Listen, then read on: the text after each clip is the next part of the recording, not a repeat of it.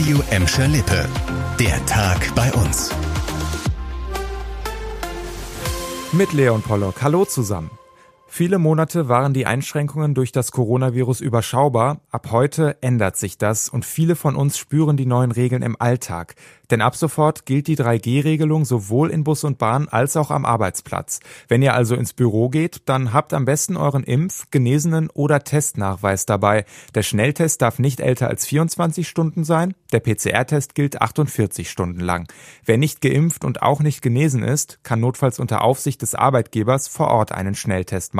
Außerdem werden viele heute wieder ihren ersten Tag im Homeoffice verbracht haben, denn auch das ist jetzt wieder vorgeschrieben, wenn nicht betriebliche Gründe dagegen sprechen. Wer sich nicht an die Regeln hält, für den kann es im schlimmsten Fall ein Bußgeld und eine Kündigung geben. Ein Bußgeld kann es auch in Bus und Bahn geben, denn auch hier gilt in Gladbeck, Bottrop und Gelsenkirchen jetzt die 3G-Regel. Sowohl bei Bogestra als auch bei der Festischen müsst ihr also ab sofort einen entsprechenden Nachweis vorzeigen können.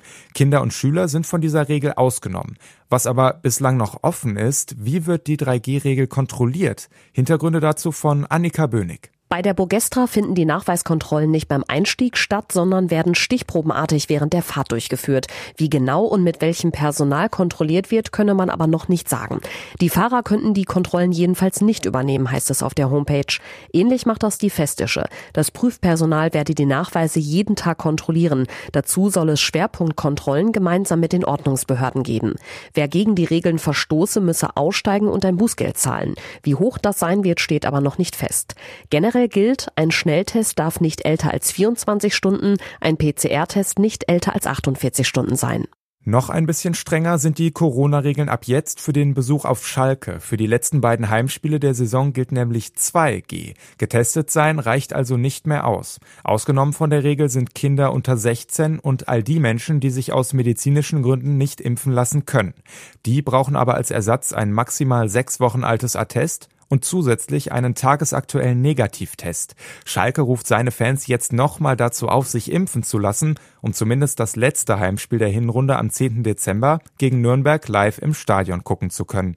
Für Fans, die jetzt schon Tickets haben, aber keines der 2G erfüllen, gibt's auch schon eine Lösung. Dauerkarteninhaber können aussetzen oder die Karte weitergeben. Fans mit Tageskarten können ebenfalls ihr Geld zurückbekommen.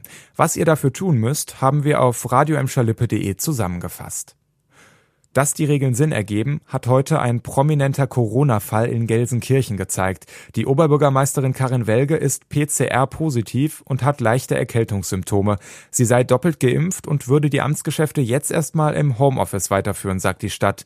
Einige Termine müsse sie aber verschieben oder digital erledigen.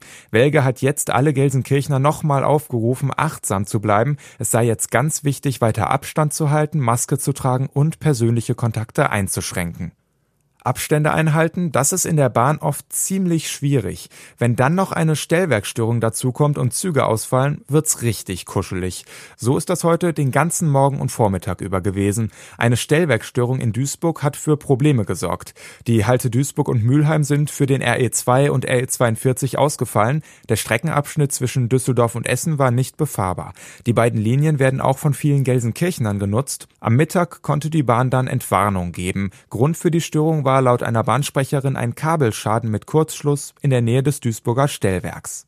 Das war der Tag bei uns im Radio und als Podcast. Aktuelle Nachrichten aus Gladbeck, Bottrop und Gelsenkirchen findet ihr jederzeit auf radioemschalippe.de und in unserer App.